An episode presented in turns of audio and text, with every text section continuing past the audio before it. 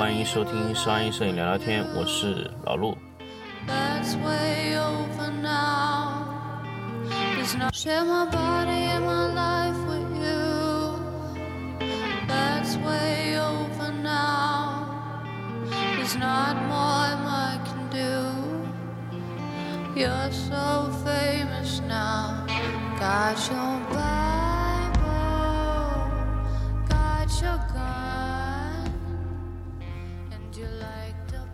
欢迎大家继续收听商业摄影聊聊天，我是老陆。那么这期来跟他们做一个系列节目，做一个选择场地，因为在刚开年的时候，大家可能会选择一些场地，比如说我们去怎么选择未来的摄影棚的规划的场地，场地要多大，那是我们整体的一个在一年中的最开头的最基础的工作。那么我们来整体再聊一聊场地规划这个 这个有点意思的话题。那么我们会分成几期节目来跟大家把场地规划的这个流程跟大家说一说。首先，我们今天来跟大家选择场地的问题。老陆在从经历十几年的这个拍摄的过程中，经历过多多少少的场地规划、建设这个摄影棚，也有很多就是见过别人的规划的摄影棚，也见过很多摄影棚从规划一开始就是失败的，到最后反复的去更换摄影棚。我们首先来说一说最简单的那种，甚至可以算不上摄影棚，但是它确实起到了一个摄影的功能。那我们首先就来说一说摄影室。最早我们接触的很多，我们在初级的状态接触的很多都是摄影师的状态。那么就是给你一个房间，那个房间多大呢？二三十、三四十个平方。那么这是一个最基础的一个摄影师的房间。那么基本上有一些老板会愿意用什么东西、什么房间会给你做摄影师呢？呃，这个在我很多的，嗯，很多的这个碰到这些老板呐、负责人啊，他们都觉得，哎，会议室会不会适合做？因为首先会议室非常大，那么会议室是一个非常多的选择的一个地方。第二个呢，就是仓库。为什么他们会选择仓库呢？因为他们觉得你在仓库拍摄，对样品的选择就会最方便。那么这两种地方是摄影棚最初建立成摄影，就是最初拥有一个摄影室的选择的最好的方式。甚至我知道有一些可能就是给你一个储物间拍的也有。那么慢慢的就是会把摄影的空间会变得越来越大。那么首先来说，这两种摄影室的规划上面来说，如果你真的要去建立这么一个摄影室的情况下呢，我们应该怎么选择？那么首先，摄影室的选择呢，其实有没有窗户都无所谓。当然，你希望有窗户的话呢，那这个窗户仅仅给你提供的一些作用呢，就是透气、换气的作用。那么其实摄影师呢，最好就是保证你关灯。这个房间内是全黑的，只有造型灯能起到作用。第二个，你要保证你拍摄东西的大小，比如说你这个摄影师是需要拍人的，那么四十个平方是最优的选择。那么怎么样规划你这个四十个平方呢？六乘六的方形的这样的一个摄影棚是最好的。那么 六乘六的摄影棚呢？这样的摄影棚，如果你要通过纵深去拍摄一些纵深的效果，肯定是不可以了。那么，如果你在拍摄六乘六的这个房间，如果你是要拍模特的，那么二四七零和二四幺零五是你最好的选择。如果说你的呃只是拍摄静物，那么三十个平方也是可以用的。那么三十个平方怎么用呢？五乘六。那么二十五怎么配置呢？如果二十五个平方，二十个平方怎么配置呢？四乘五，就不要让你的一一侧显得特别长。为什么不要让你一侧显得特别长？因为你在拍摄一些东西的时候，你的纵深和你的宽度最好是一致的，在小的摄影棚的选择上，这样你的拍摄的方向就不会特别局限于某一个方向，这样你在规划的你的场地位置的时候也会规划的比较好。那么如果你的摄影师比较小的情况下，那么尽量就不要让你的摄影棚里面的你的拍摄的这些东西啊堆得特别满啊，尽量让它你的拍摄物堆出那个你的摄影师之外，那拍摄的时候才定定一部分数量的拿到你的摄影师，要不然你的摄影师会占得特别特别的满。那么如果你的摄影棚低于三十个平方，那我建议你的设备就不要太多了，还有你的附件呢，最好用小型的货架整理起来。那如果你的这个摄影棚有四十个平方、五十个平方，那么我建议你可以去买一些多用途的一些附件道具，甚至可以去买一些 C 型架啊，在室内可以做一些微型的顶灯效果。那么我知道，如果你的选择是四十个平方、五十个平方，甚至三十个平方、二十个平方的选择的话，其实你是根本几乎就没有机会考虑层高的问题。所以这个层高的问题呢，就是说几乎不在我们考虑的范围以内，在我们在这一个类型摄影师的要求的条件下去选择的时候，是几乎不可能考虑到这些问题的。那么像这种地方，我们唯一可以要求就是什么呢？就是我们尽量选择层高高一些的地方啊，尽量选择不要在你的房间中有柱子的地方，尤其是不能让柱子纵深直接在中间穿过你的 整个房间，这是一个最大的呃缺陷的问题。如果柱子在哪儿，那你的尾巴几乎就已经在哪儿了，这个是很重要的。所以我们在租这一类的摄影棚的时候呢，就是我们尽量选择层高能高一点的房间，柱子能就是不要穿过整个房间。另外一块呢，就是说你的这个房子尽量不要做吊顶，这是很重要的。很多很多很多朋友跟我说，那我不做吊顶，楼上的管线什么看出来是很难看，因为有些工业的房、工业的这种类型的房屋啊，层高略高一些，顶上全是管子。有消防的管道，当然有消防管道，你是肯定不能做吊顶了。那么还有一些电力线啊，就看上去非常非常的难看啊，就会去做吊顶。那这个是一个非常错误、非常糟糕的选择。那么你的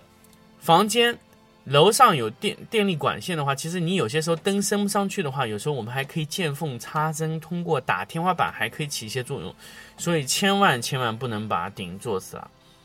啊。千万不要人为的去把这个顶压低，因为我之前有发现过一些很愚蠢的行为，就是把这个吊顶啊做了一个，那么让整个摄影棚变低了，大概有三十到四十公分。那么这个本来这个三十到四十公分全部是有用的啊，那么这是一个关键的问题。那么我们在选择小摄影室的时候呢，还有要考虑我们摄影棚的灯光的功率配置。那你如果你的摄影棚非常非常小呢，那你基本上就不需要买超过八百瓦的这个灯光了啊，八百瓦的灯光都不需要再再去买了。那么再说回来一个一个点位，就是我们在去用这个灯光的时候，那么我们在拍摄的时候用这些灯光的时候呢，我们一定要考虑到这个电力的。就是你这个房间啊，最好独立的去供一路电，啊，这一路电呢不要和任何东西混到一起。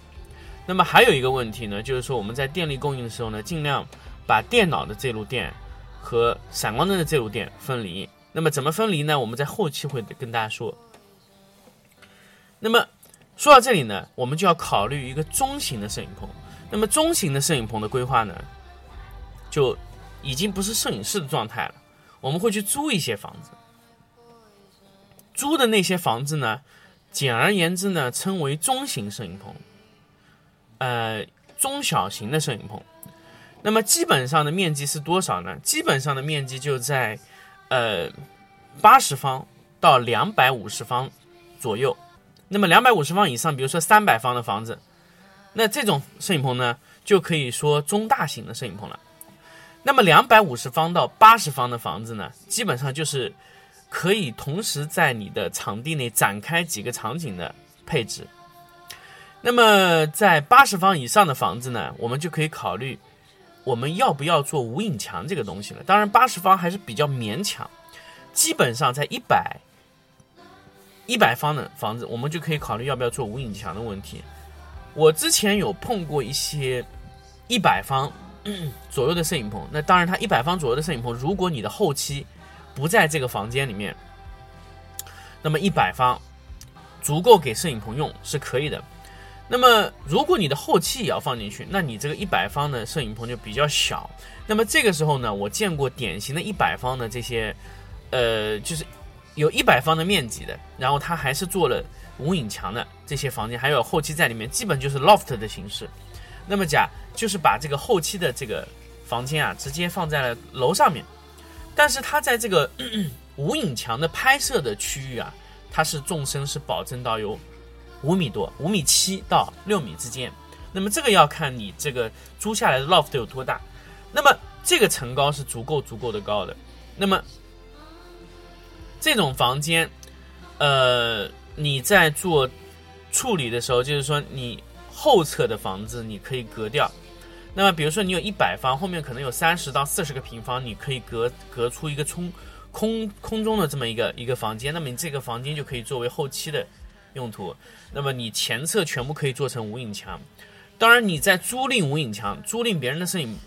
别人的房子的时候啊，你做无影墙，千万要记得什么？就是直接不能把无影墙做到地板上，这个是你在租房子很忌讳的一点，要不然你最后到时候要给人家还原的时候就很麻烦，你还会赔你房东的钱，各种的情况就很麻烦。一般在这种情况下呢，我们直接用木工板垫在地板上，然后直接。做出一个无影墙，把墙壁用木工板也钉死，然后我们在墙上和地板上全部用木工板封死，然后去做无影墙。这种情况下来说呢，会对你的后期的这个呃跟你的房东的交代的时候会非常的顺利一些，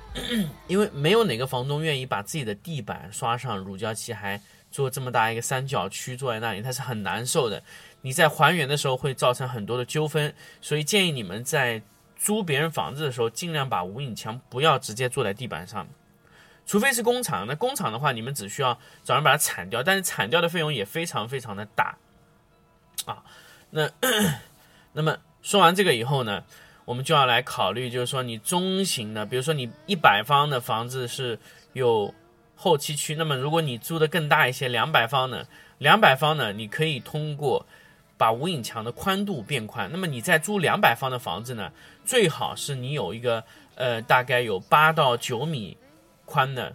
呃无影墙，那么纵深可能要达到九米左右，这样你就会占掉你基本上就呃一百个平方左右的面积。那么你一百个左右的平方面积，基本上你能保证你的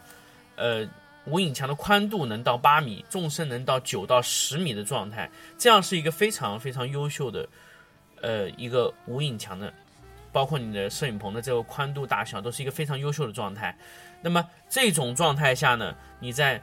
呃拍摄的时候，你可以用到长焦的镜头，你可以用到各个焦段的啊，你各个焦段都可以拍。那么这么大的这个摄影棚的面积呢，一般你去运用起来的时候呢，你在运用这些摄影棚，呃，运用这些场地的摄影棚的配置的情况下呢。那么你合理的规划你的后期的空间和你的，如果你有两百多方的房间，你可以你可以规划出很多区，比如说你有展示区，展示你的一些拍摄的作品的区域，呃，你还有你后期的区域，还有前期接待的区域，那么包括你的摄影棚区域都可以分离，甚至你在摄影区和后期区之间可以隔一堵墙，让他们隔断这个东西，那么。